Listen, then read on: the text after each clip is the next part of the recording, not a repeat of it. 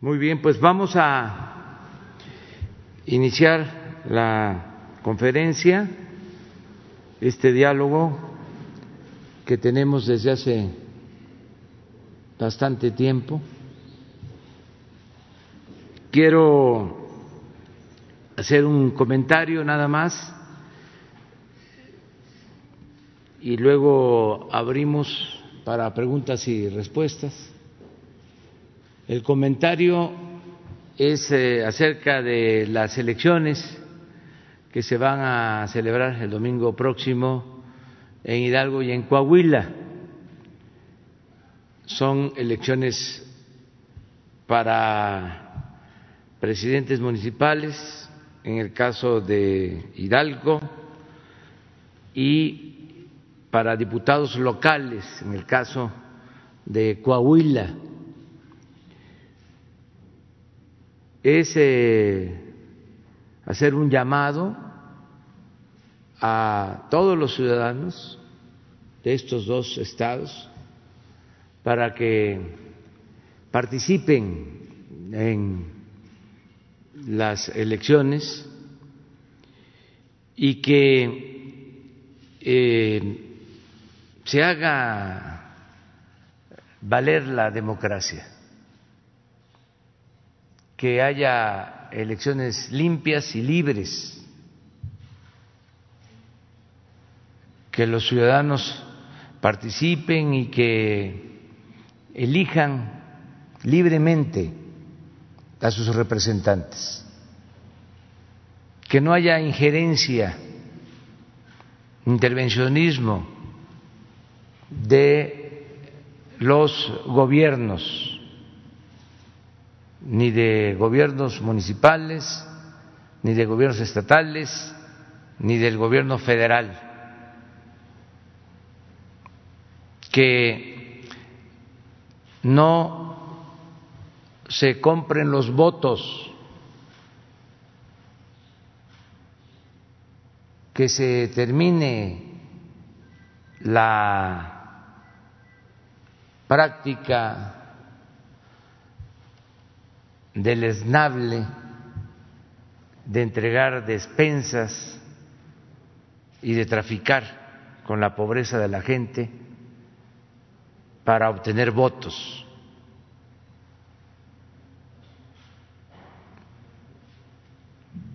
Que se haga valer el voto libre, secreto, que no haya presiones de ninguna índole, que no haya carreos, que no se rellenen las urnas,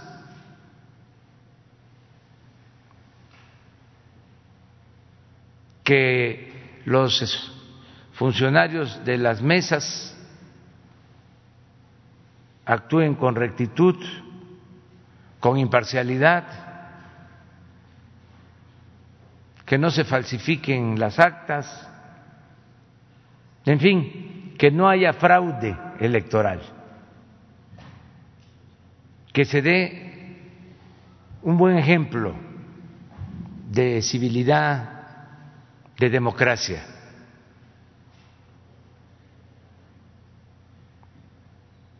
Estamos en una etapa nueva. Ya eh, no debemos de permitir ninguna de esas mañas, trampas, fraudes. No debemos permitir que se falsifique la voluntad de los ciudadanos y tiene que hacerse realidad la democracia. Solo con la gente podemos garantizar que las elecciones sean limpias y libres. Los ciudadanos que estén pendientes, que cuiden, para que eh, se elija libremente a los representantes, sean presidentes municipales, sean legisladores.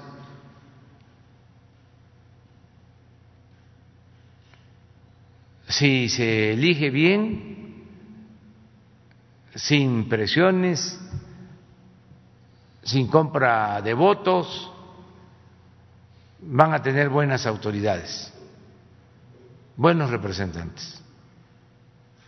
¿Qué sucedía anteriormente? Que compraban los votos por migajas, entregaban dádivas, llegaban a la presidencia municipal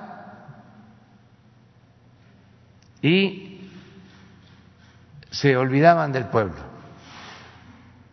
Y cuando la gente iba a reclamarles o a solicitarles algo, hasta los regañaban, los corrían de los palacios municipales,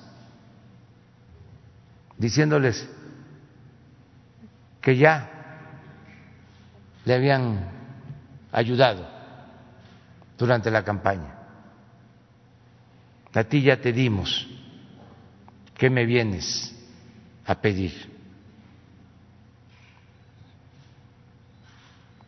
Muy humillante todo lo relacionado con la compra del voto. Entonces, que desterremos esas prácticas nefastas y que no se permita que se utilice dinero del presupuesto, que es dinero de todo el pueblo, para beneficiar a partidos, para beneficiar a candidatos, que haya completa libertad. No eh, sirve de nada estar eh, desde la escuela recordando a nuestros héroes todos los lunes en actos cívicos en honor a nuestros símbolos patrios, recordando la revolución, recordando al apóstol de la democracia, Francisco I. Madero,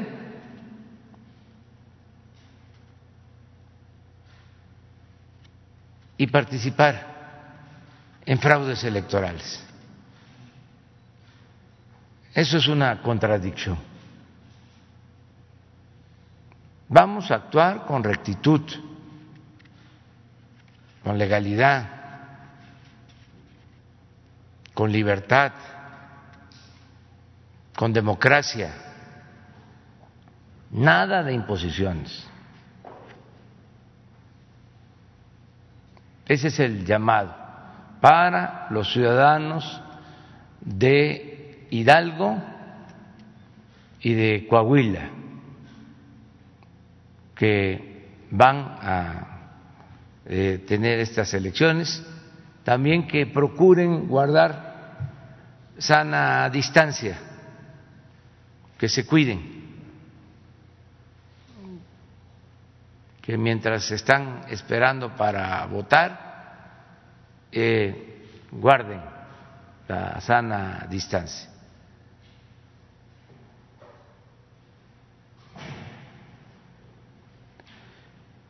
Yo espero que sean elecciones ejemplares estas del domingo próximo, como van a ser todas las elecciones, porque siempre vamos a estar eh, informando de estos procesos.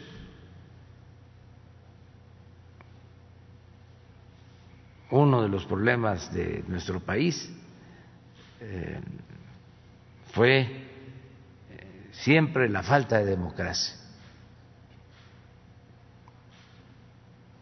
los fraudes electorales, las imposiciones, eh, el uso del dinero para comprar lealtades, para comprar conciencias, para comprar votos. ya hemos hablado de que en muy pocos periodos ha habido democracia en el país. Por siglos han habido imposiciones y fraudes. Entonces, la transformación es también que haya democracia. Pues eh, ese es eh, el comentario y vamos ahora a preguntas y respuestas. Quedó pendiente Carlos Pozos. Eh, muy buenos días, eh, presidente constitucional de los Estados Unidos mexicanos. Su servidor Carlos Pozos, reportero de la Molécula y columnista de la revista eh, Petróleo y Energía. ayer no pude darle este dato. ciudadanos me dicen que era el pulso de la salud le comentara que en los hospitales eh, de Grupo Ángeles y Español no se está atendiendo a pacientes con enfermedades respiratorias. Eh, en el Grupo Ángeles solo hay un eh, hospital y ya no tiene capacidad. Eso pues para que tuviera la información el secretario de Salud o bien el titular de la Profeco. Ese es un dato. Y empiezo con mi primera pregunta, señor presidente. Esta semana inició actividades del Servicio de Protección Federal, cuya misión es sustituir a las empresas privadas de seguridad en instalaciones y oficinas del gobierno federal. ¿Podría usted decirme de qué tamaño era el negocio de las empresas predilectas eh, de los gobiernos liberales en cuanto a la seguridad que brindaban a instalaciones del gobierno y de cuántos elementos va a ser este, este, este nuevo grupo y por qué se eligió a Manuel Espino como comandante de este, de este agrupamiento.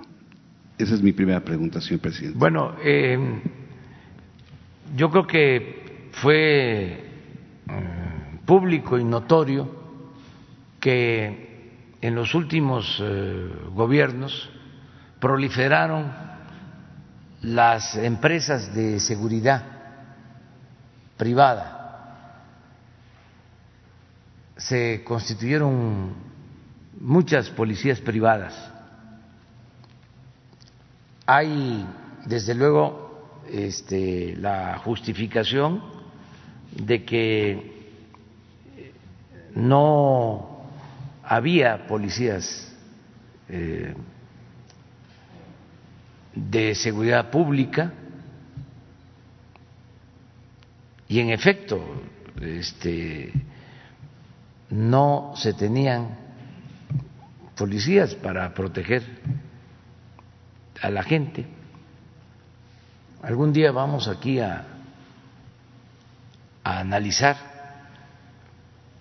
cómo eh, creció, por ejemplo, la Policía Federal, que este, se mantuvo estancada,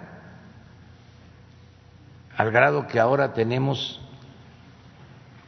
casi cien mil elementos en eh, la Guardia Nacional y la Policía Federal llegó a tener incluidos eh, eh, funcionarios administrativos, cuarenta mil, efectivos como quince mil para todo el país.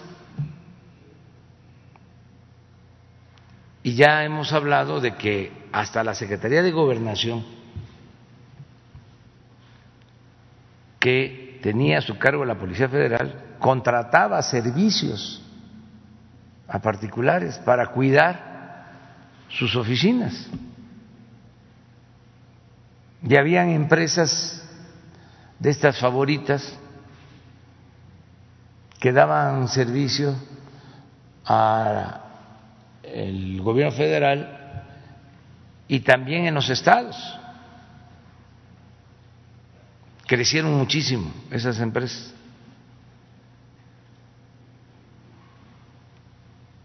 Entonces, eh, no se eh, convocó no se reclutaron nuevos eh, elementos, se estancaron las policías. Bueno, esto pasó en lo federal y pasó también en el caso de los estados. Hoy hay estados que tienen menos policías que el número de elementos de la Guardia Nacional que se han enviado a esos estados. Hay estados donde tenemos el doble de elementos de la Guardia Nacional que, el número de policías estatales.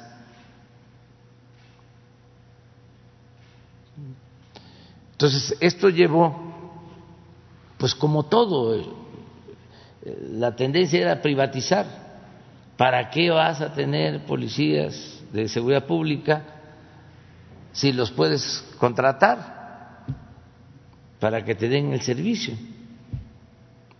Y lo hacían las empresas, pero el colmo es que lo hiciera el gobierno y que lo hiciera la Secretaría de Gobernación. Ahora eh, hemos eh, decidido fortalecer un servicio federal eh, con esta nueva corporación para que el gobierno no contrate a empresas particulares y esta corporación pues se haga cargo de cuidar las oficinas, cuidar hospitales, cuidar escuelas, todo lo que se debe de proteger. Por eso se creó este eh, sistema. Ya existía, pero también no este, mm, lo desarrollaron. Ahora se está este, fortaleciendo este sistema y ya se firmó un acuerdo para que todas las secretarías contraten eh, este servicio, que ya no eh, se contrate con eh, particulares. Adicionalmente, habría que agregar que estas empresas, además de no ser del todo profesionales,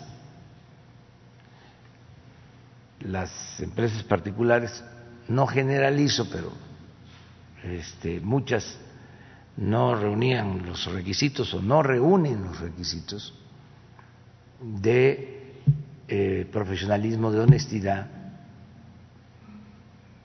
de disciplina,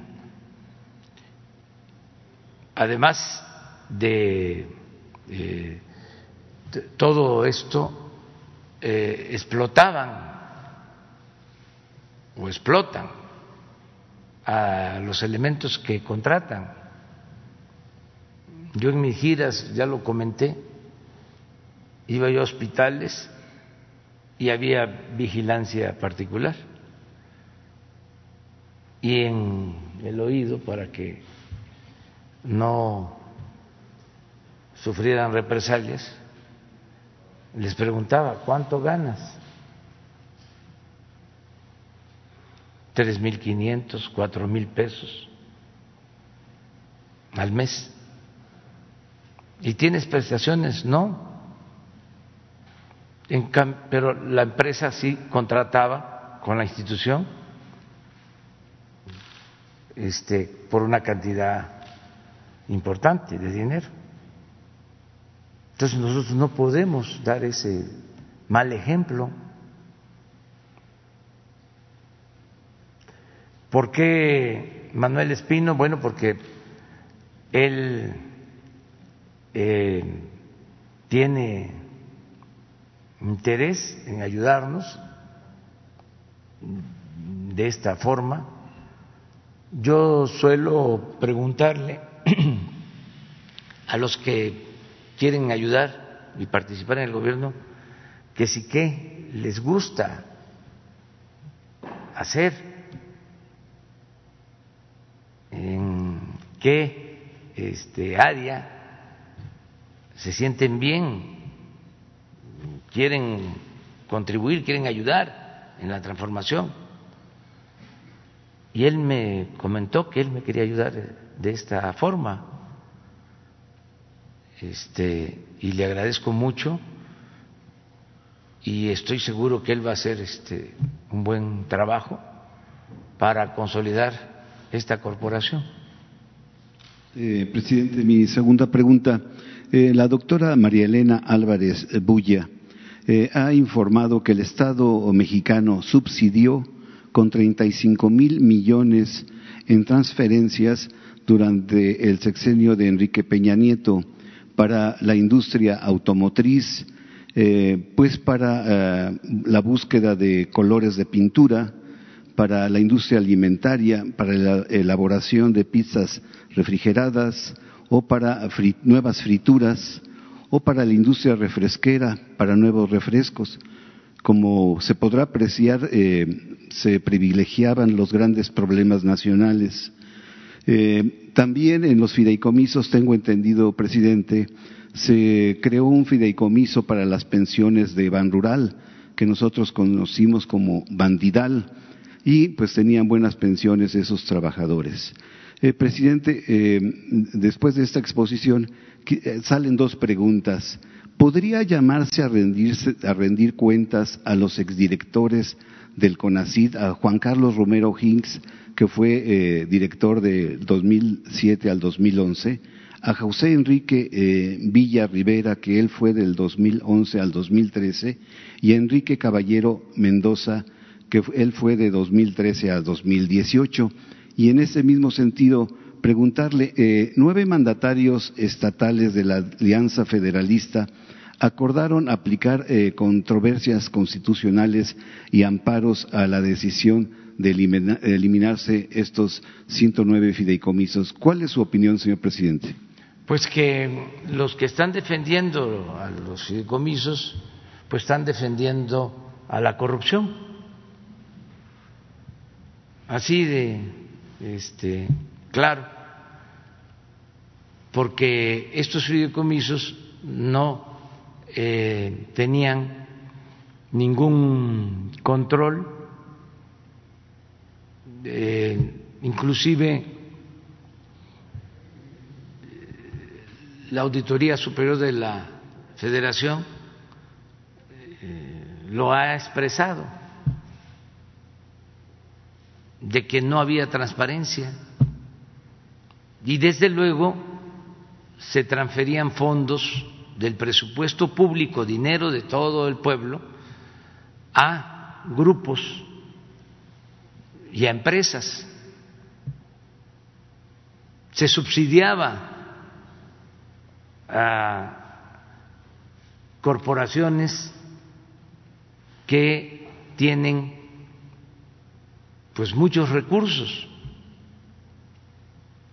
Todo esto eh, bajo el supuesto de que se fomentaba la ciencia y la tecnología. Pronto vamos a tener ya terminado el trabajo de evaluación, del diagnóstico de cada uno de estos fideicomisos y los vamos a dar a conocer aquí. Por eso están muy eh, nerviosos, primero tratando de oponerse. Dicen, este, se están confiscando bienes. O sea, Hacienda, que es la que maneja el presupuesto público, está confiscando los bienes de los fideicomisos. Si es el mismo dinero del pueblo, lo que está haciendo es recogiendo ese dinero porque estaba eh, siendo mal utilizado y porque había corrupción. Entonces vamos a informar aquí. Es algo parecido a lo que vimos ayer. les debería de dar vergüenza, deberían de ofrecer hasta disculpa, pero es tanta su ambición al dinero y su prepotencia y las malas costumbres de que eh, enseñan el cobre, defendiendo lo indefendible. ¿Qué pueden estar preocupados si eh, deportistas, si artistas, si escritores, si investigadores están recibiendo apoyos, los van a seguir recibiendo. No les va a faltar. ¿Cuál es la preocupación? ¿Por qué este, se defiende este eh, gobierno paralelo o esta dualidad administrativa que eran los fideicomisos? Un distintivo del neoliberalismo era que para eh, permitir el saqueo de los bienes nacionales y favorecer a una minoría, pues eh, fueron creando todo este andamiaje de eh, organismos autónomos para este, cooptar, comprar conciencias, lealtades. Porfirio Díaz le llamaba de otra manera, decía maiciar. Pero ya se terminó eso. Ya no hay partidas de moches, ya este, no se va a permitir la corrupción, nadie va a poder medrar al amparo del poder público como lo hacían anteriormente y no le hace que surja el frena uno, el frena dos, el frena tres y que este, se venga aquí a protestar. El señor Junco del Reforma Oilio Ortiz del Universal, este, que sigue abierta la convocatoria, el llamamiento, la invitación que se vengan aquí, que le vamos a colgar unas buenas hamacas y los vamos a cuidar, así como me cuidan a mí cuando voy a las giras, como dice el Universal, ¿no? Miles de soldados este, así vamos a cuidar a, a Juan Francisco Ili Ortiz, no les va a pasar nada. Eh, entonces, eh, ese es el asunto, ¿no? Básicamente, el que eh, hay corrupción, María Elena va a explicarlo. Yo creo que la semana próxima ya tenemos toda la información. Y van a ver cosas muy interesantes, hallazgos, como el de ayer. ¿Qué les pareció que el señor García Luna una de sus empresas cobraba por un curso de una hora treinta y siete minutos para tres personas un curso para tres personas de una hora treinta y siete minutos, casi seis millones de dólares. Para los récords Guinness. Seis millones de dólares. Eso en ningún lugar del mundo lo puedo garantizar.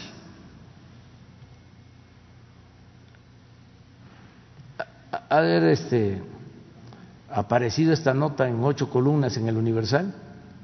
No. ¿En el Reforma? A ver, en el Universal, ¿qué salió de ocho columnas? Si no sacaron esto.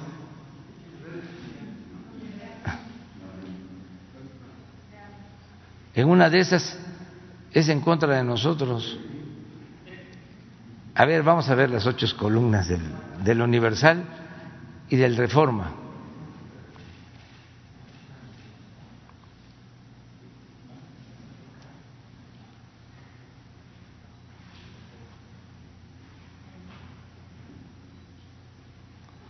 Proponen negar registro a partido de los Calderón. Cercan el Senado. ¿Y eso por? No alcanzo a ver. Ah, por los medicamentos. Ah, por los fideicomisos. Sí, ahí está.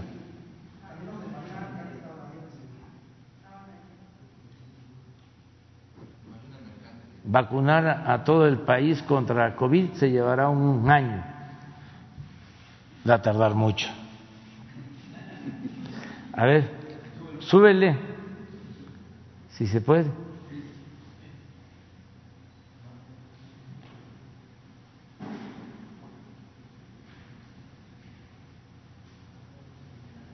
Investigan a Jesús Seade por peculado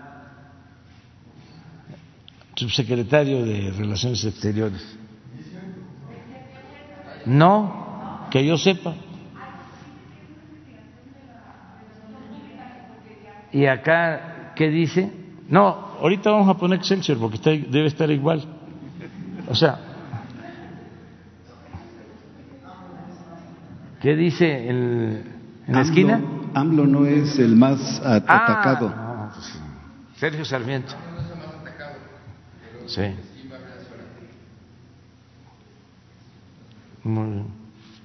Pues no, no, no soy atacado. Está de manifiesto. A ver, el reforma.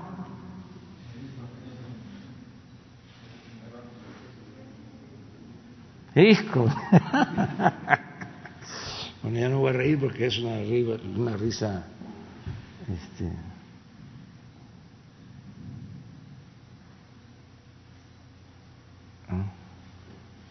Lo mismo.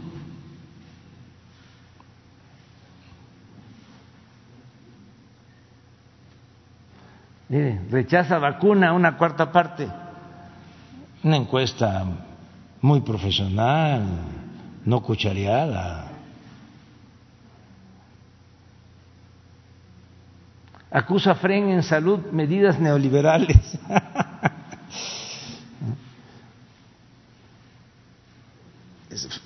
a ver, Fren es el que fue secretario de salud, creo que con Fox, ¿no?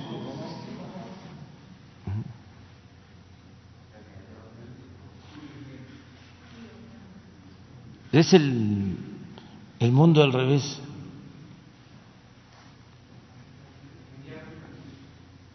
¿Y ahora en Chiapas qué es?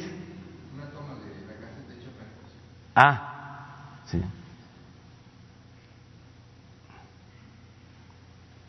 Adelante. Pero vamos a ver el Excelsior, es que nada más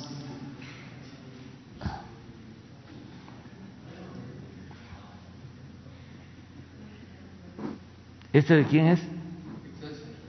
Ahí está.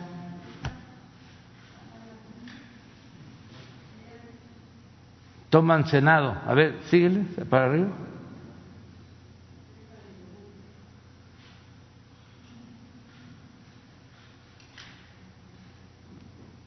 Bueno, el penacho es de México. Pues sí, eso sí.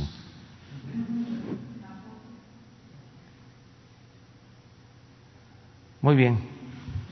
Eh, presidente, mi última pregunta. Eh, esta pregunta yo quisiera, si es posible, con todo respeto, eh, eh, que se quitara la investidura presidencial, la dejara en su perchero presidencial y me la respondiera usted como licenciado en ciencia social.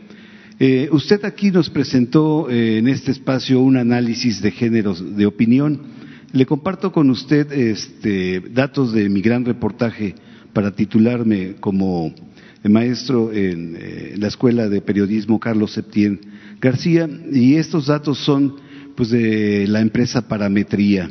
Eh, ella señala que pues hay una gran crisis de confianza en los medios tradicionales, eh, señala que el 17% de los encuestados confían en la televisión, 19% confían en la radio y 21% confía en los periódicos.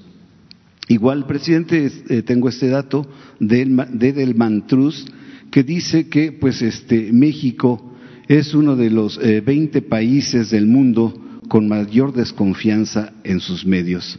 Eh, presidente, la otrora prensa oficial del neoliberalismo opta por el papel fácil de víctima, de acusar que desde el poder del Estado, del poder del gobierno, se le golpea, o bien, eh, como dice Sergio Sarmiento, admite que eh, se le está golpeando, eh, que usted no es el más golpeado, que no es usted el más atacado.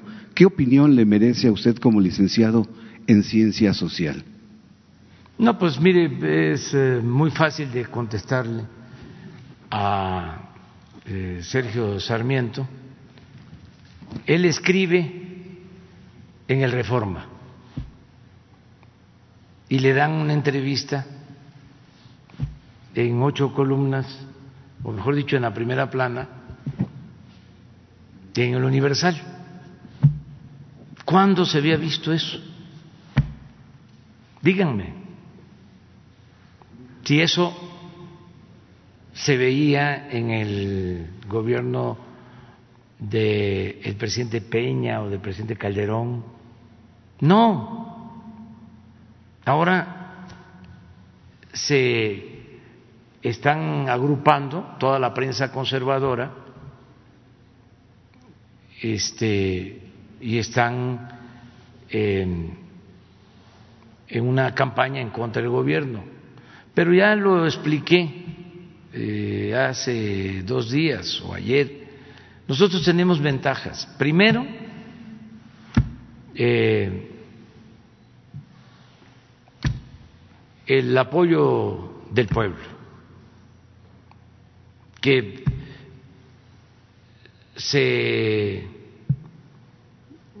construye ese apoyo, eh, siendo leal al pueblo, beneficiando al pueblo.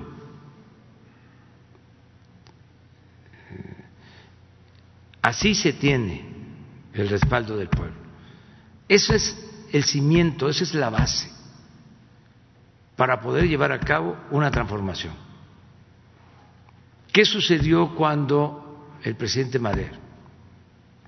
Los mismos conservadores porfiristas se encargaron de eh, alejarlo del pueblo. Él tenía todas las simpatías del pueblo cuando entra aquí a la ciudad triunfante, ya que Porfirio Díaz había emprendido su exilio, ya había salido de Veracruz hacia Francia, la entrada de Madero fue triunfal como cuando regresó del norte Benito Juárez, luego de haber expulsado a los extranjeros y de haber restaurado la República. Esas dos entradas a la Ciudad de México, la de Juárez y la de Madero, han sido grandiosas. son momentos estelares de la vida pública del país. Bueno, eh, de inicio, Madero tiene todo ese apoyo popular y la labor de Zapa, de los porfiristas, eh, fue el alejarlo del pueblo. Eh, y fue muy claro eh, cómo interfirieron para que no se diera la alianza entre el zapatismo y el presidente Madero. Zapata lo reconocía, convivían. una vez le escribió Madero invitando a Zapata a que este, lo acompañara a los baños termales en Tehuacán y estaban hablando y buscando la paz, llegar a un acuerdo sobre el tema agrario. Y estaba el gobierno interino de León de la Barra eh, dedicado a romper esa alianza, al grado de que estaba hablando en Morelos eh, el presidente Madero con Zapata estaban eh, llegando a acuerdos y irrumpe el ejército este, para eh, enfrentar a zapatistas. Entonces, se fue quedando sin el apoyo popular. Acuérdense que el plan de Ayala es no solo eh, la demanda de la entrega de la tierra a los campesinos, sino es también el desconocimiento a Madero y el reconocimiento a Pascual Orozco.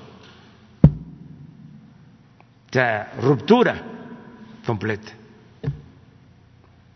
Entonces se queda Madero sin base y lo atrapan los antiguos militares porfiristas, los que habían encabezado las misiones para reprimir a los mayas, a los yaquis, Blanquet, Huerta, el mismo Bernardo Reyes. Entonces, lo rodean y lo traicionan. En ese entonces, la prensa también porfirista, de ahí viene la frase durísima que nunca se la perdonaron de Gustavo Madero, porque con Porfirio Díaz no había libertad de expresión. Bueno, tan no había que los Flores Magón tuvieron que hacer el periodismo desde Estados Unidos. Y eh, Daniel Cabrera, del hijo del Aguizote, pues vivía en la cárcel de Belén, la antigua cárcel de la Ciudad de México. Filomeno Mata, todos ellos. Entonces, cuando eh, surge el movimiento maderista, como él era un hombre bueno, que creía realmente en la libertad, se desatan todos los periódicos que estaban controlados por el régimen dictatorial, se vuelven independientes y emprenden una campaña de desprestigio en contra del presidente Madero. Casi todos, todos. Y de ahí viene la frase de Gustavo Madero. Le muerden la mano a quien les quitó el bozal. esa no se la perdonaron porque no ha habido un asesinato tan inhumano como la tortura y muerte de Gustavo Madero. Entonces, ¿cuál es la enseñanza? No darle la espalda al pueblo, no separarnos del pueblo, no divorciarnos del pueblo si queremos transformar, porque si no, no resistimos. Esa es una lección, una gran enseñanza. La segunda,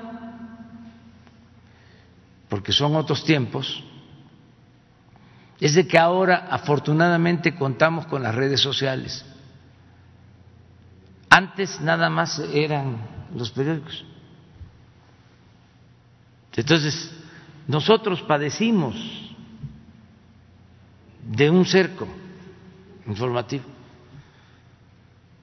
o no existíamos, podíamos llenar el zócalo.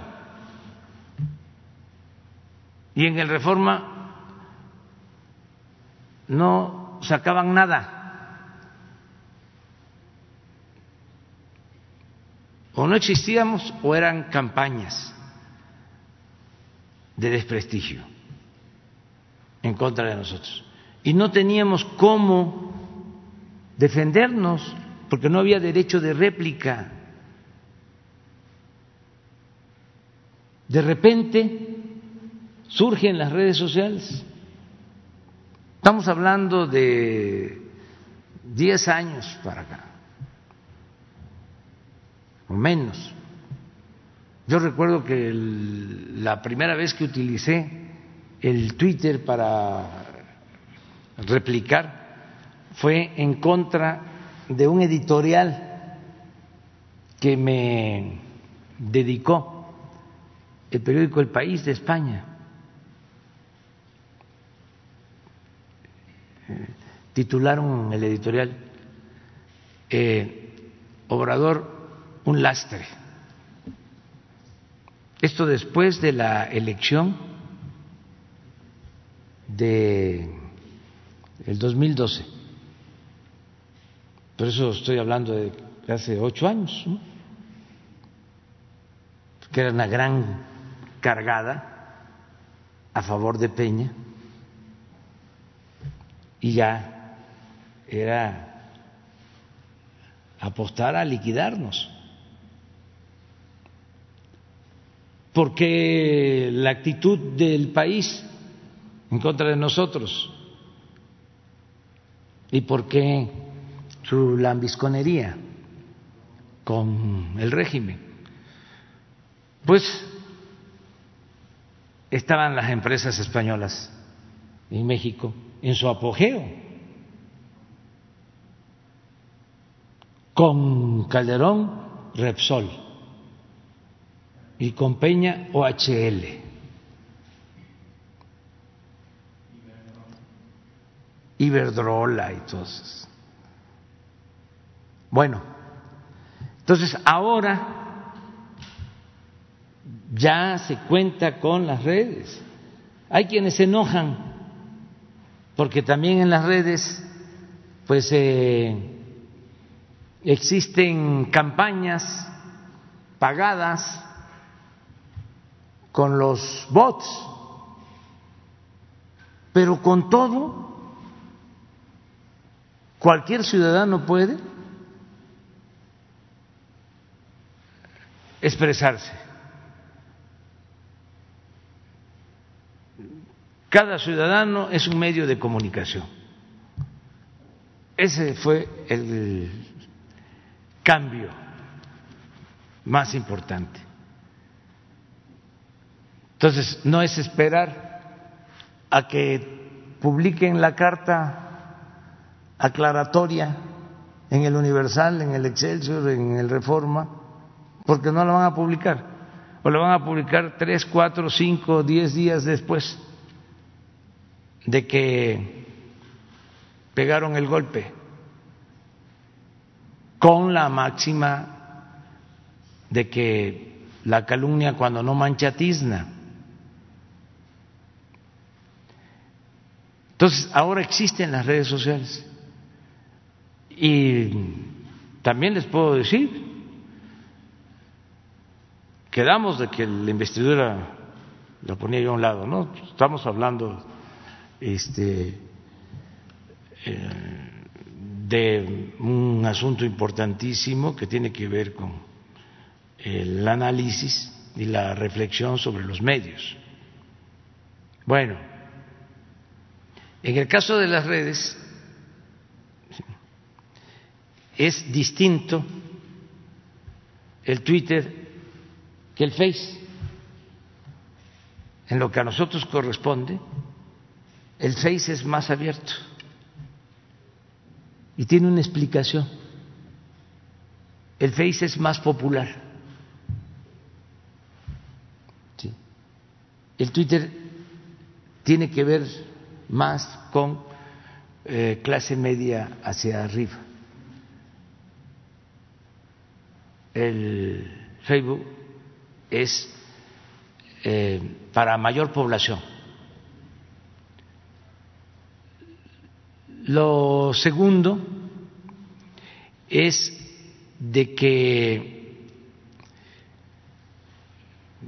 por eh, las características de nuestro gobierno, el apoyo lo tenemos con el pueblo. Entonces, por eso eh, lo que publicamos en Face tiene mucho más eh, impacto, es decir, se extiende más, se reproduce más que lo de Twitter, que es más limitado. Y luego hay otra cosa que lo debería de ver Twitter. Me refiero desde luego a Twitter México, porque no creo que sea así mundialmente. Este, aquí, en el caso del Twitter, es donde hay más manipulación con los bots. En Face no pasa eso.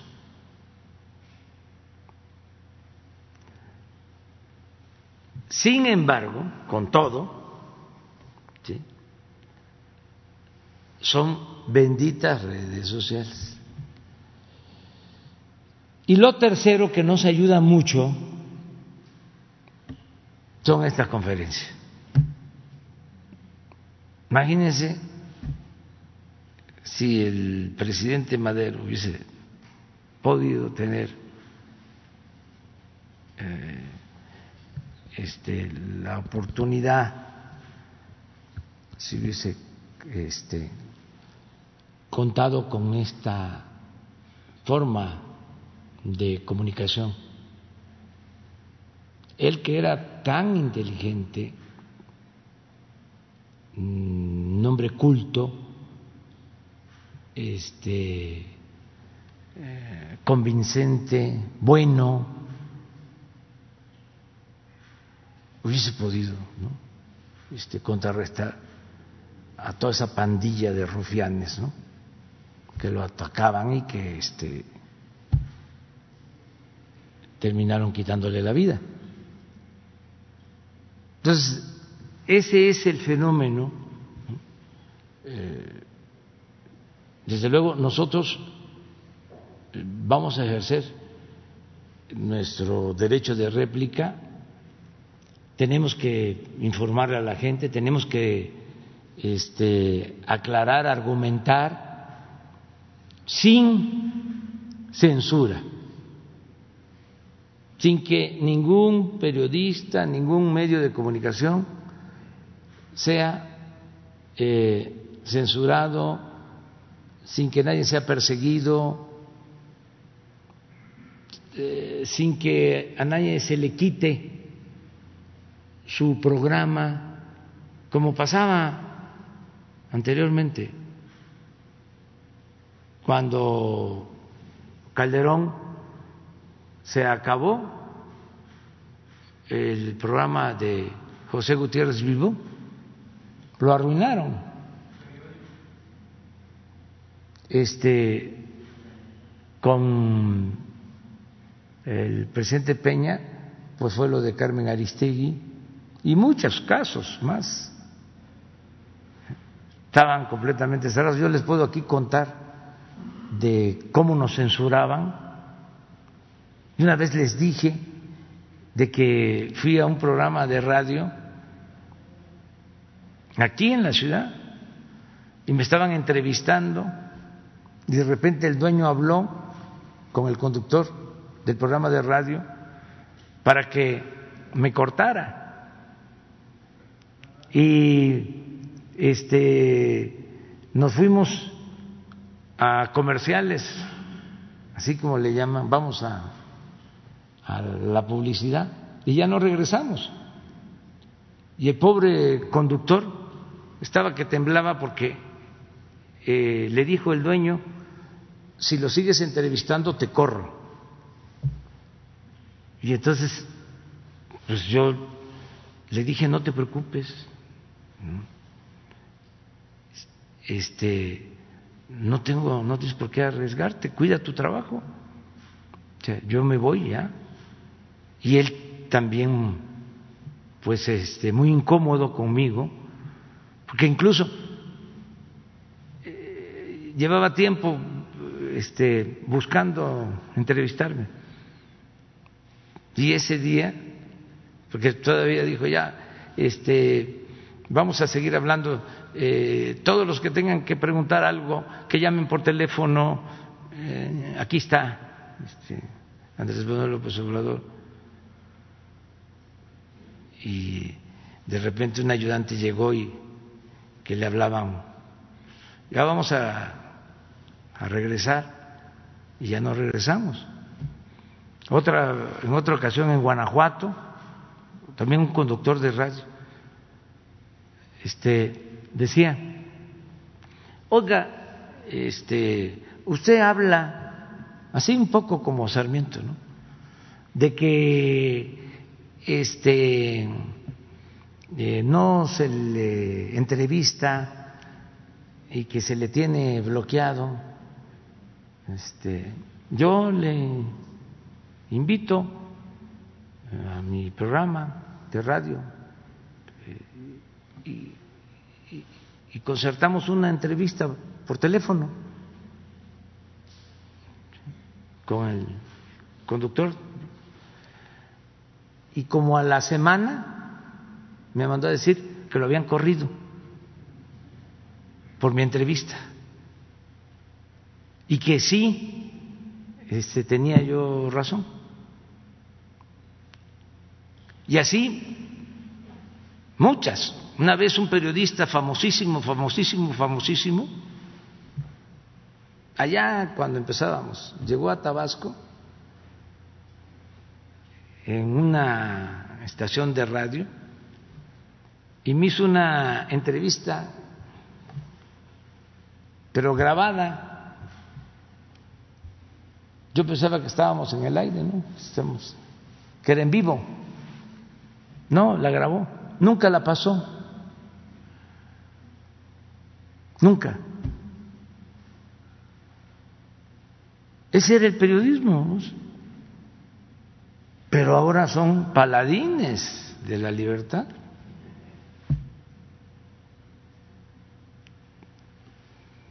Por eso tenemos que eh, ejercer nuestro derecho de réplica y al mismo tiempo garantizar el derecho a disentir y no eh, limitar eh, la libertad de expresión a nadie.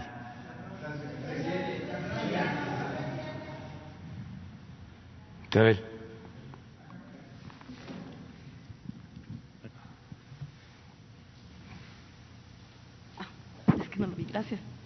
Gracias. Buenos días a todos.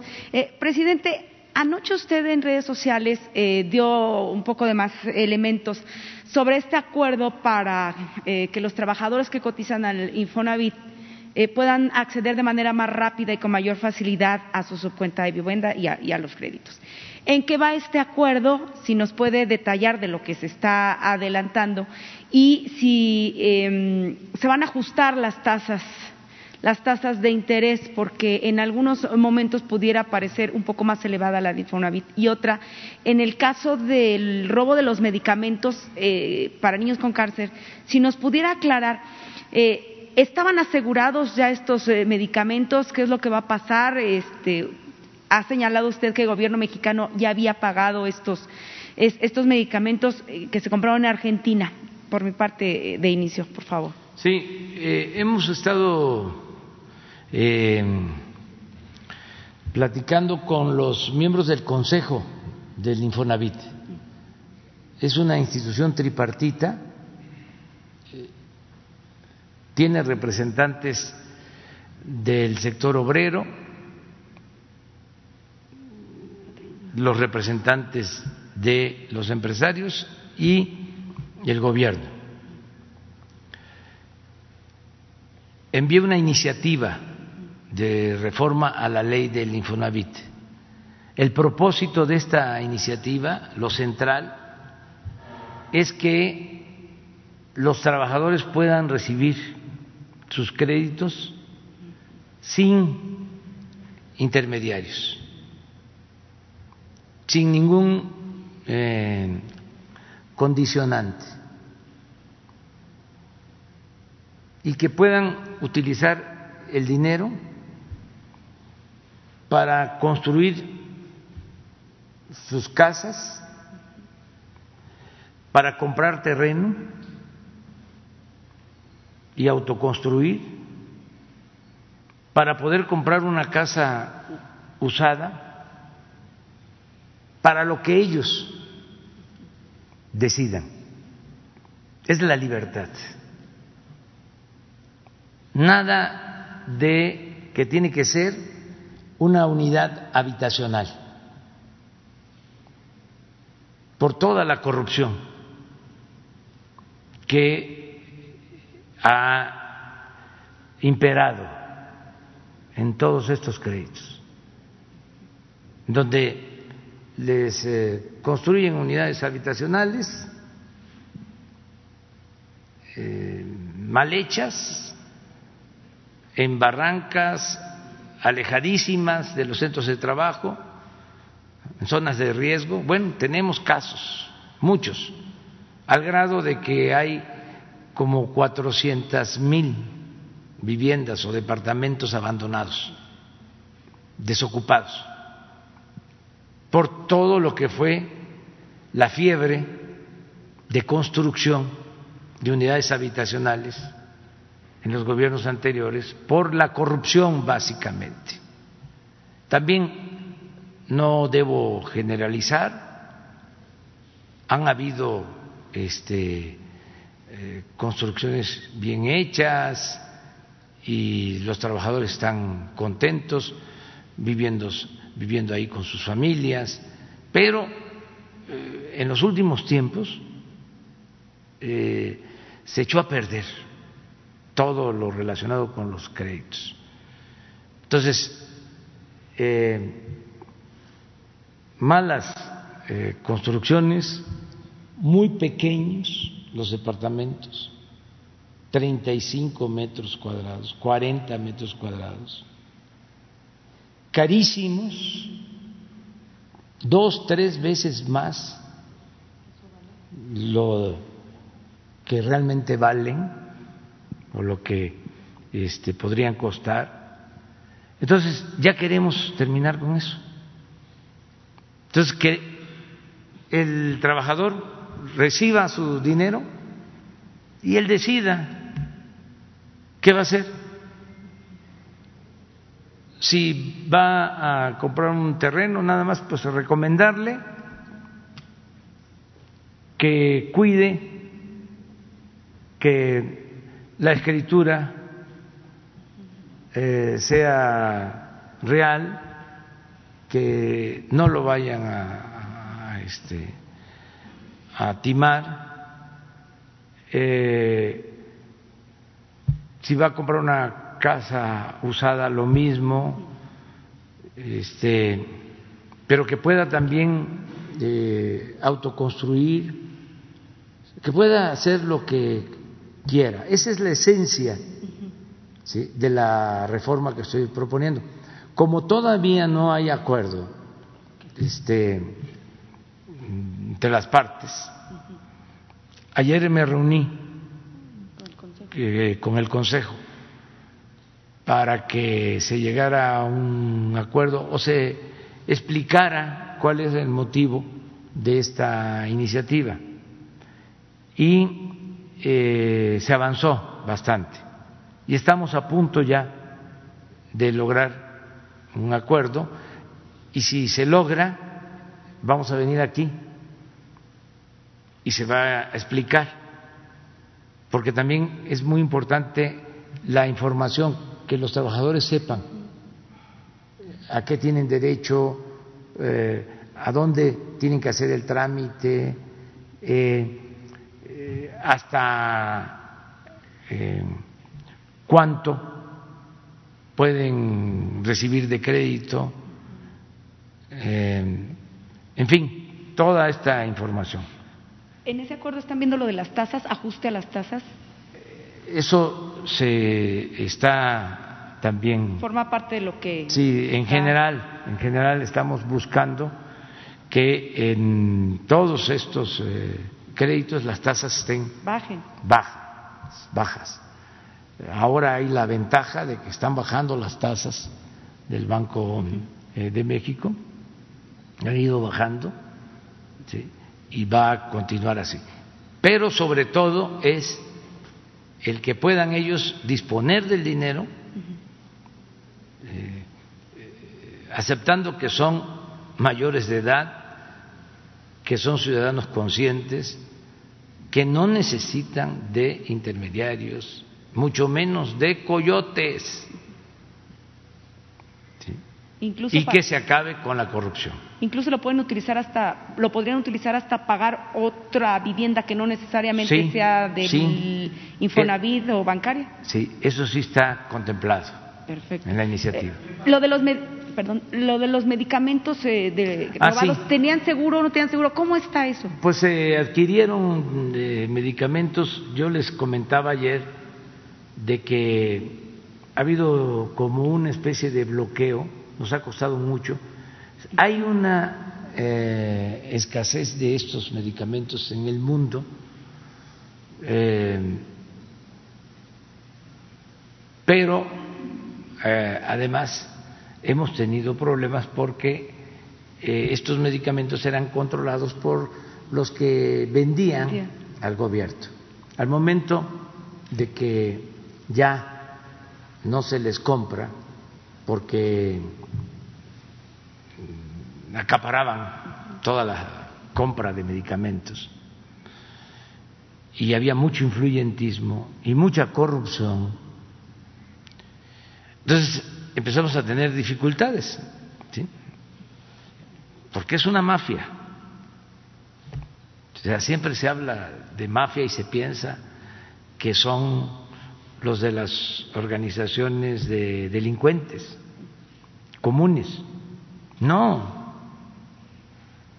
México ha sido muy afectado por los delincuentes de cuello blanco. Lo que pasa es que esos ni siquiera perdían su respetabilidad.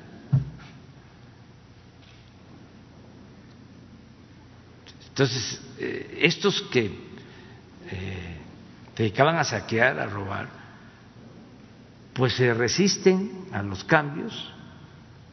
Es lo que pasa con los fideicomisos en general. Entonces, eh, se lograron comprar medicamentos, no sé si se este, El seguro. aseguraron, hoy vamos a, a, este, a informar sobre esto que me estás preguntando lo que sí les puedo decir es que nos costó trabajo conseguirlos eh, se trajeron de Argentina y este, se robaron los medicamentos. Ahora el Universal y el Reforma y todos estos periódicos conservadores y este, opositores a nosotros están hasta poniendo en duda de que si se robaron o no los medicamentos, o sea, dando a entender que eh, este, a lo mejor nosotros inventamos lo del robo de los medicamentos. Son este, pues muy eh, malas personas, ¿no? Ok, bien, entonces nos, nos, da la información en ese sentido si estaban o no asegurados. De Malolandia.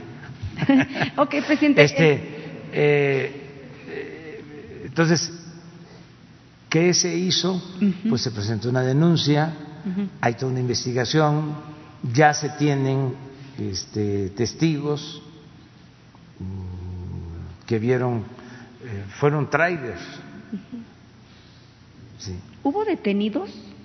Eh, se tienen a los testigos eh, y la investigación la está llevando a cabo el gobierno de la Ciudad de México. Yo creo que pronto vamos a tener ya este, eh, los resultados.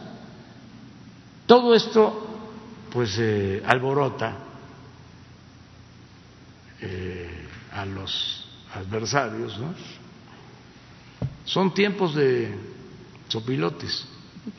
Oiga, presidente, eh, Ayer se difundió en redes sociales esta, esta propuesta de sentencia que pues perfila negarle el, registro a México Libre. Me gustaría saber eh, eh, su opinión ¿no? sobre, sobre este fallo y saber también cómo va el pago o el cobro de, los, eh, de las personas o de las instituciones que resultaron ganadoras por la rifa del costo del avión presidencial y del caso de una secundaria en Veracruz que dijeron que pues les retiraron el, les retiraron el boleto ganador.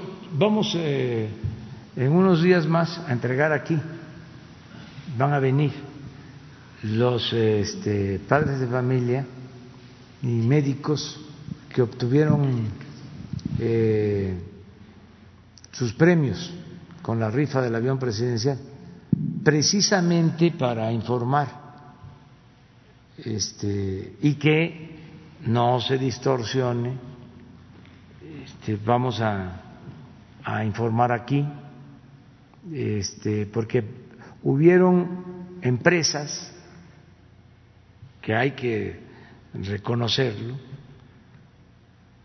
porque no todos los empresarios son este, voraces. La mayoría de los empresarios de México es gente trabajadora y no todo el que tiene es malvado. Hubieron empresarios que compraron boletos y eh, nos pidieron que los entregáramos en las escuelas más pobres del país. Entonces se distribuyeron esos boletos y algunos cachitos de esas escuelas salieron con premio. Creo que fueron ocho para escuelas de comunidades muy marginadas, muy pobres. ¿no? Entonces, pues son 20 millones para cada escuela. Y ellos van a decidir qué van a hacer con el dinero. Lo mismo en el caso de los hospitales, COVID, que se entregaron también boletos. Entonces aquí vamos a, a poder este, entregar los premios y hacer un informe sobre la rifa del avión.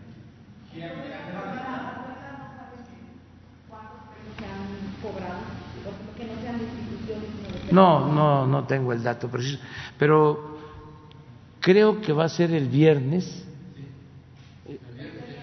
el viernes, este, que van a venir los de la Lotería Nacional, los del Instituto para devolverle al pueblo lo robado, para informarles.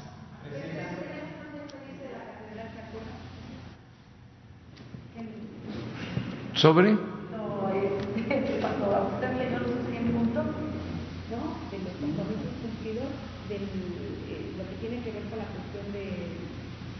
Gracias. Lo que tiene que ver con, después de los sismos, eh, los inmuebles que resultaron dañados y está el apartado de los, eh, digamos, el patrimonio cultural y ahí entraban lo de la catedral y le, le, pedí por favor el compromiso de que nos diera este, un reporte sobre eso, la catedral metropolitana. Sí, está incluida la rehabilitación de la catedral. Eh, como se está rehabilitando sobre todo en el sistema eléctrico que ya era un riesgo, Bellas Artes eh, y así otros eh, inmuebles. Eh, todo ese plan de recuperación de monumentos históricos se va a dar a conocer en el marco de las celebraciones o conmemoraciones con motivo de los festejos del 2021, la conmemoración de la fundación de la Ciudad de México, incluye eh, exposiciones, muchos eventos y también eh, em, rehabilitación de monumentos históricos. Y, ahí está lo de la catedral este, y de otros templos, eh, también el museo que queremos este, eh, hacer sobre el muralismo en lo que es el edificio actual de la Secretaría de Educación Pública, porque el año próximo también cumple 100 años de haberse fundado la Secretaría de Educación Pública. Entonces, eh, se quiere que ese edificio se destine a eh, la pintura mural de México. Es parte de lo mismo, ¿no? Eh, de todo lo que va a significar las conmemoraciones del 21. Sí, tenemos reuniones con eh, los eh, representantes de la Iglesia Católica y con el gobierno de la Ciudad de México, con el gobierno de Oaxaca, cada mes nos estamos reuniendo. Desde hace seis meses. Sí, estamos viendo todo el plan de reconstrucción, todo completo, con ellos, de manera conjunta.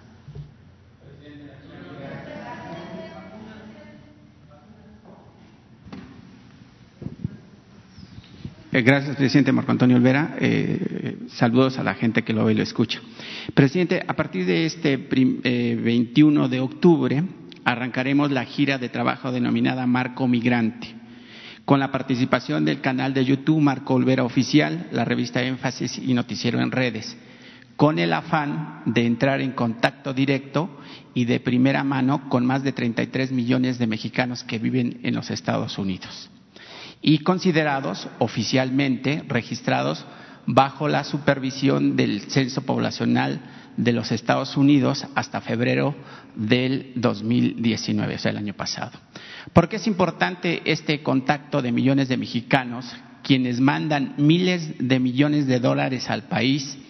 Porque aunque el canciller Marcelo Ebrard, que me disculpe, secretario de Relaciones Exteriores, diga que todo está en orden, la verdad es que no del todo está en orden, presidente, ya que múltiples cónsules siguen actuando a la vieja usanza del PRIAN y que usted obviamente no propuso ni el Senado lo ratificó.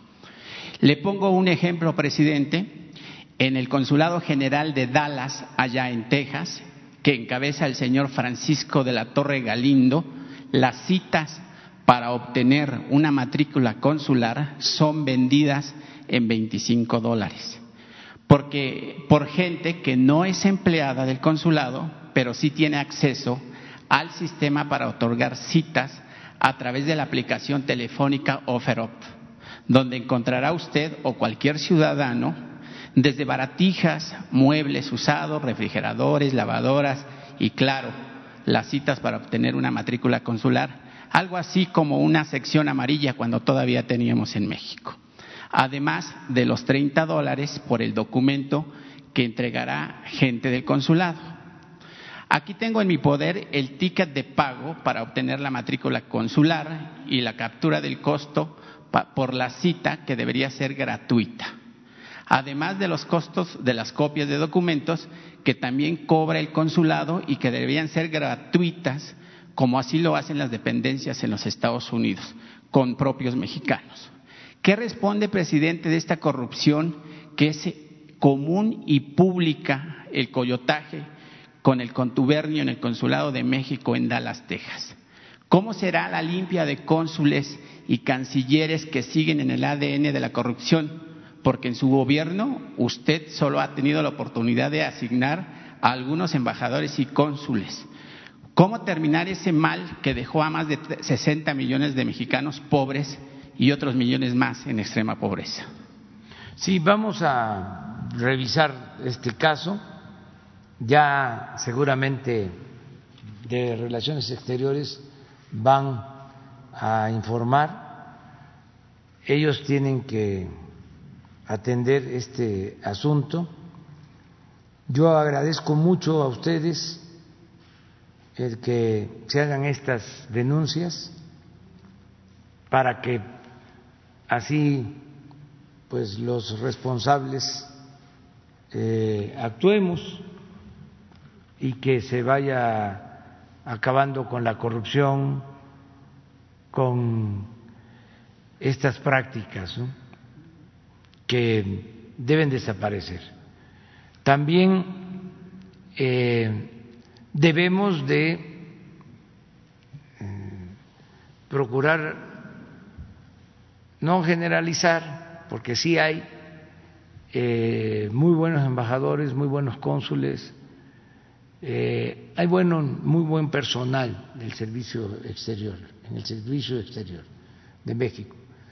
Eh, sin embargo, como en todo, hay quienes este, no cumplen con su responsabilidad. Entonces, que haya escrutinio, que haya transparencia, que se denuncie todo esto porque nos va a llevar a que las cosas sean mejor.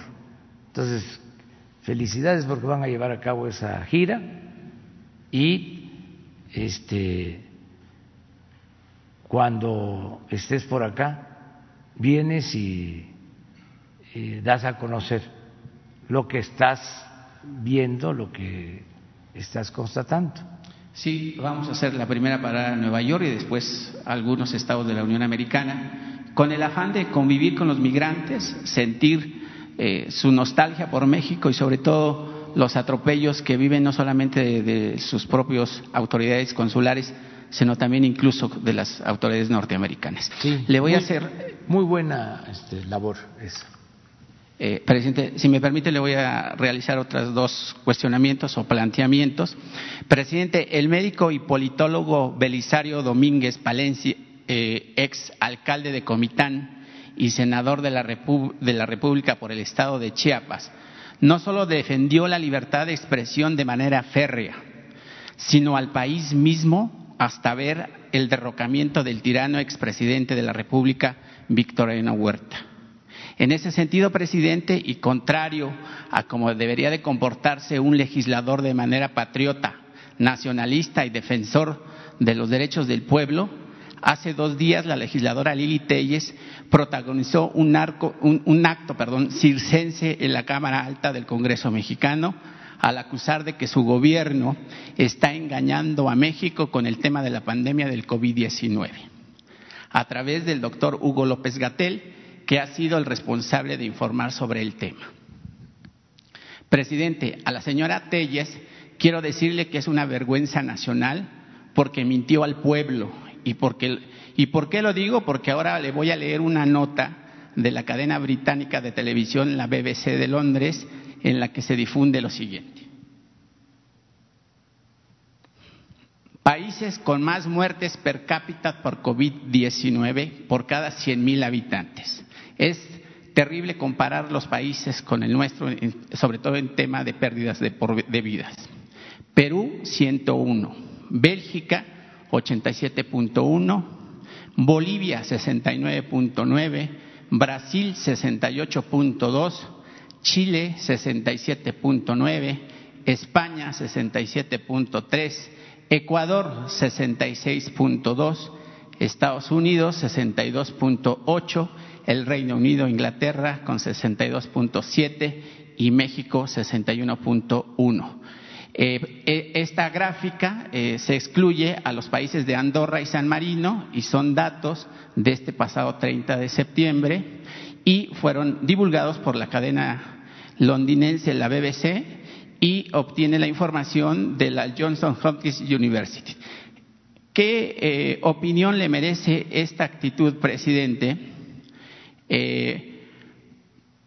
porque eh, retomo esto porque me gustaría que hiciera una reflexión de gente como Telles que cobijados por Morena obtuvieron un escaño, un cargo público y que ahora desde la oposición, el PRI, el PAN, el PRD, el Movimiento Ciudadano, Verde Ecologista o los partidos en los que los cobijan, pues traicionan a México y más ahora que llegan pues las elecciones el próximo domingo en Coahuila e Hidalgo y en el 21 se renovarán 15 gubernaturas, congresos locales, así como alcaldías.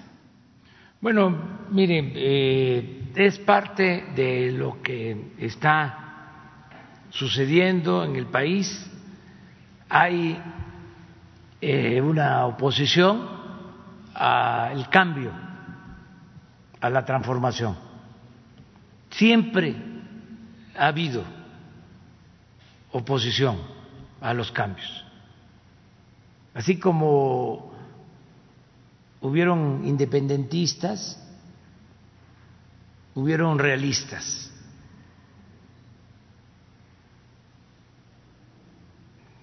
cuando la primera transformación del país. Luego, liberales y conservadores. Luego,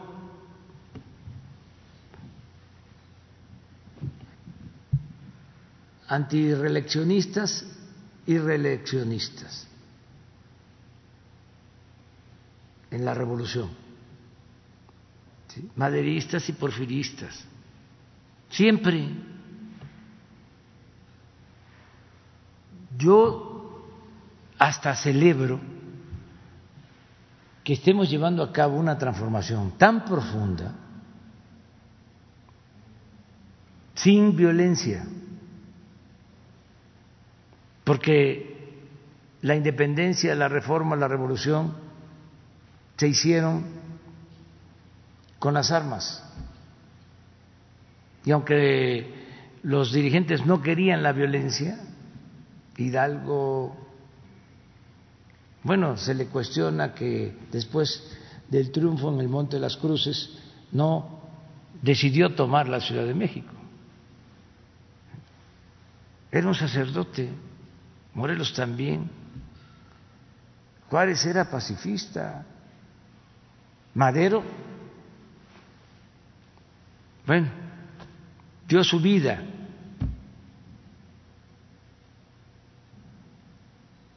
Gustavo, que tenía eh, más este, eficacia política,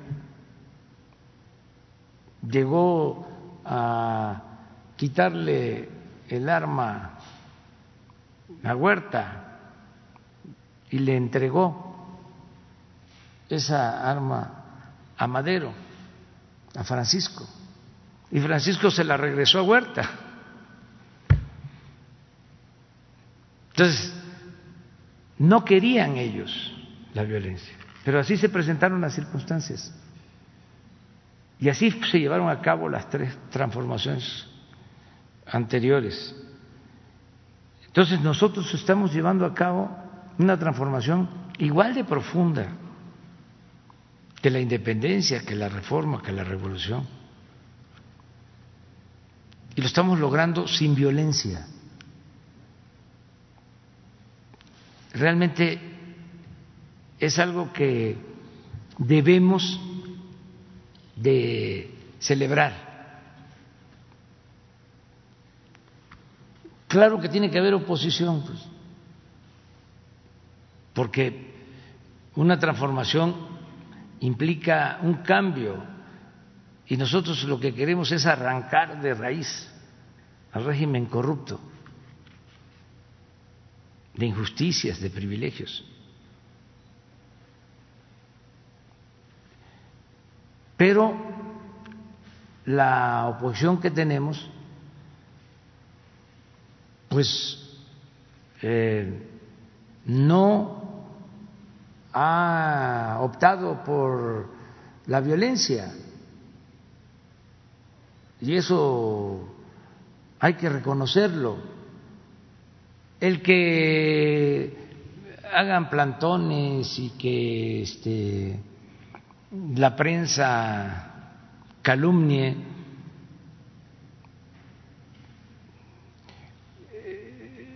el que eh, sean malcreados o mal portados en el Congreso con los que van a informar, como lo hicieron con el doctor Hugo López Gatel, que lo maltrataron, y los gritos y este, esos excesos, pues eso no, este, tiene mucho efecto, además es parte pues de la vida democrática del país.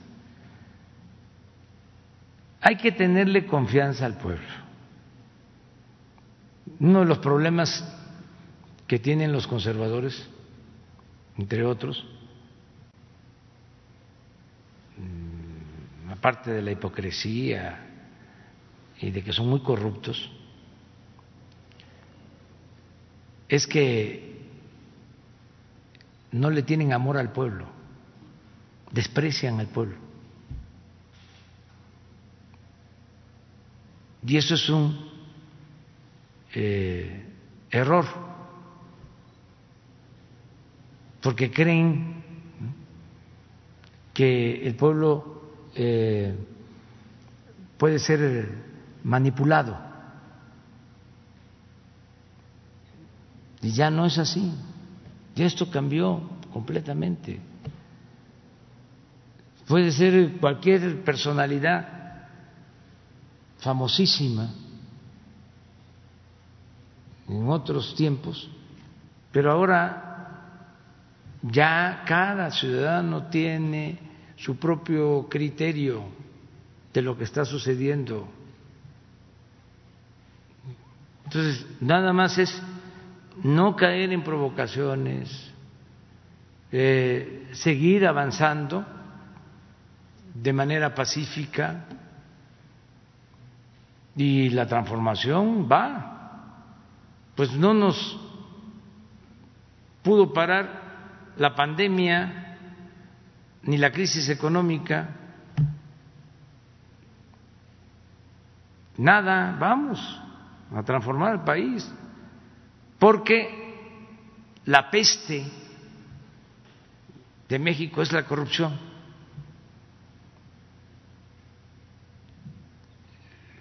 Este, sí nos duele lo de la pandemia, son vidas humanas, este, es mucho el sufrimiento de amigos, de familiares, de conocidos, todos tenemos este, personas que han perdido la vida o sabemos de personas que han perdido la vida. Y estamos haciendo todo lo que este, nos corresponde para salvar vidas. Estamos haciendo con el apoyo, la solidaridad de doctores, de enfermeras, de mucha gente que está ayudando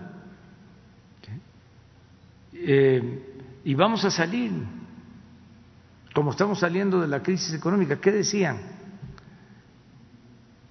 Eh, de que nos íbamos a hundir, que ya no íbamos a salir de la crisis económica. Yo eh, di un pronóstico de que iba a ser una V, que íbamos a caer y que íbamos a recuperarnos. Pues ese pronóstico se está cumpliendo.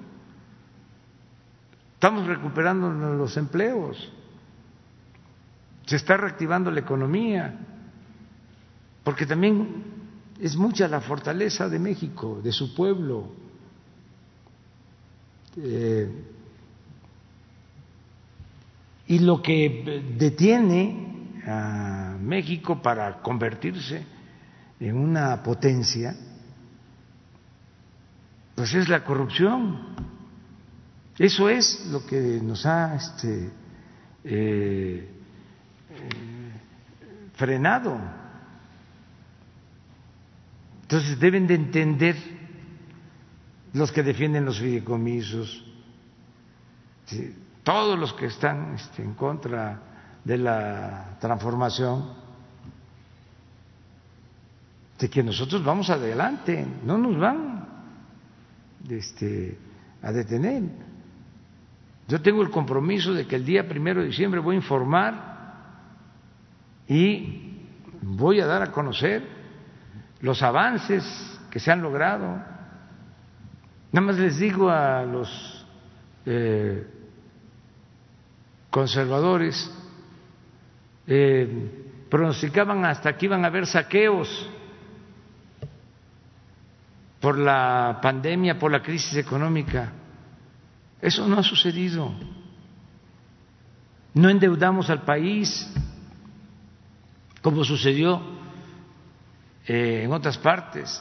Y los datos que tú das son ciertos. Nada más que no voy a estar aquí haciendo esas comparaciones, pero es muy lamentable, no dicen nada de que en efecto nuestros hermanos del Perú tienen el primer lugar mundial en fallecimientos por la pandemia. y que eh, así está Ecuador, y así está Bolivia, y así está Chile, y así está Brasil, y Estados Unidos.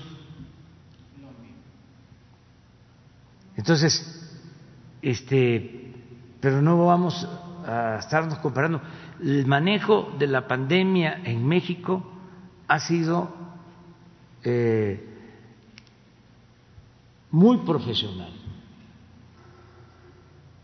Y hubiesen querido en otras partes tener a médicos, a especialistas, como Jorge Alcocer, como Hugo López Gatel, de primera. Lo que pasa que pues este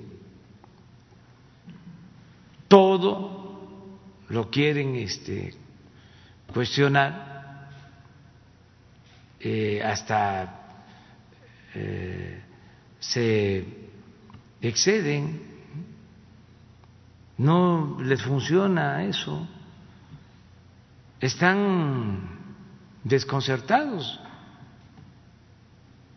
por los reacomodos, no saben cómo. Es el caso de los periódicos.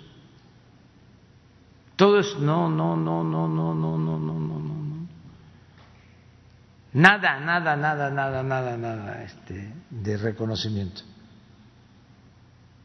Entonces, ¿qué pasa? Bueno, pues hay un grupo opositor, un sector de la población, pero no es mayoritario. Entonces, pues se van a, van a, a competir por ese sector pero todos los medios van a ir a competir por ese sector, pues no les va a ir bien, no van a crecer sus publicaciones, porque pues ya la clientela del reforma pues este No se la va a quitar el Universal, ni se la va a quitar el Excelsior, ni los programas de radio, es, pues, es la misma. Pero el pueblo en general no va eh, a dejarse manipular. Y hay que este, actuar también con respeto. Si invitan a los funcionarios a que informen en el Congreso y los tratan así, pues entonces, ¿para qué los invitan si no los dejan hablar? Nada más por el espectáculo.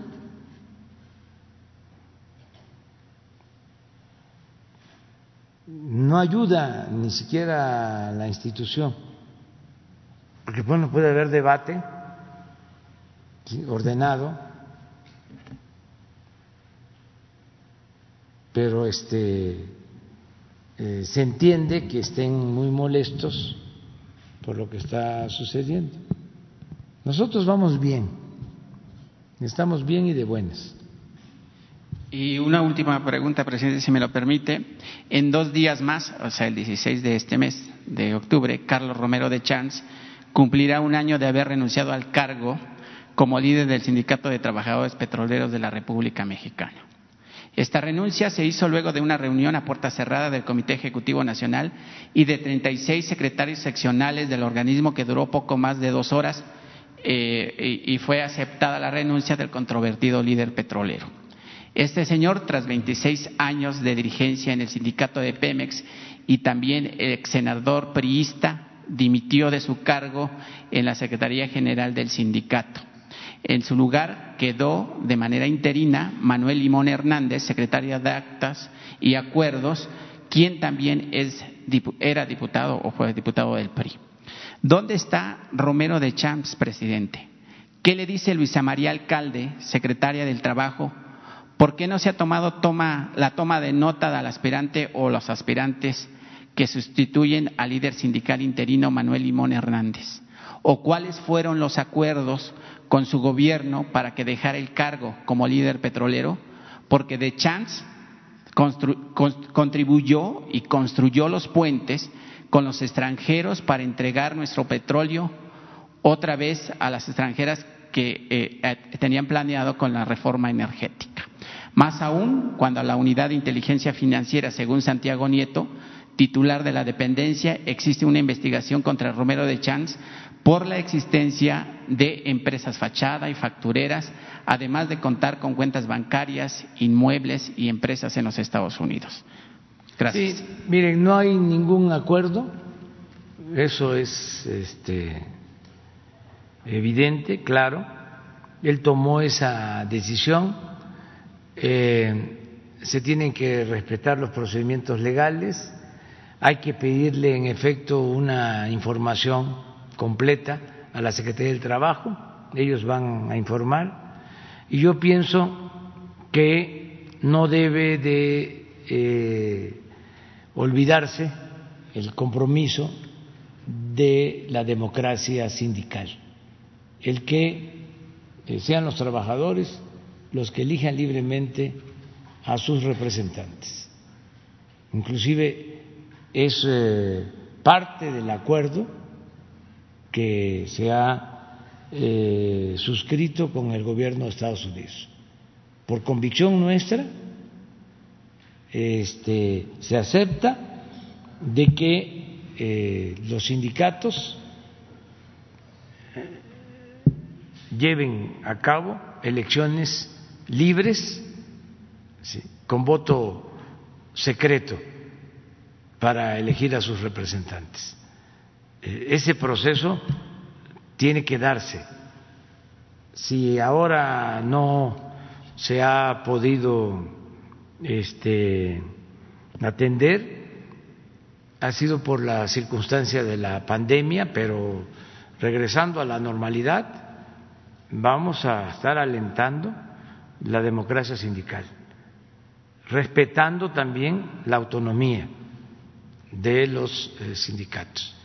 Pero ya el gobierno no es el que nombra a los líderes sindicales, como era antes.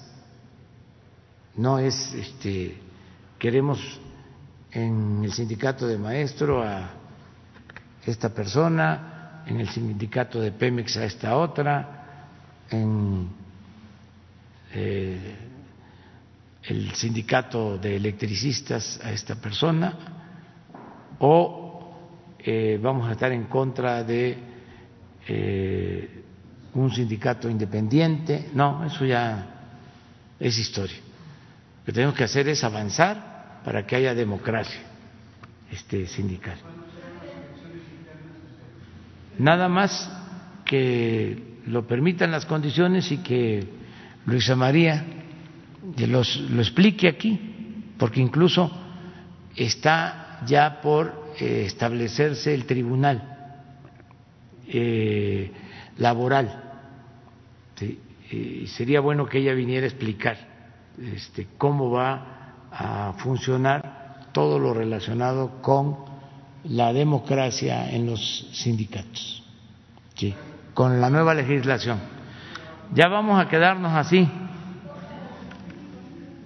ya es la hora de, este mañana. Mañana. Mañana. Allá allá atrás. Tú Jesús.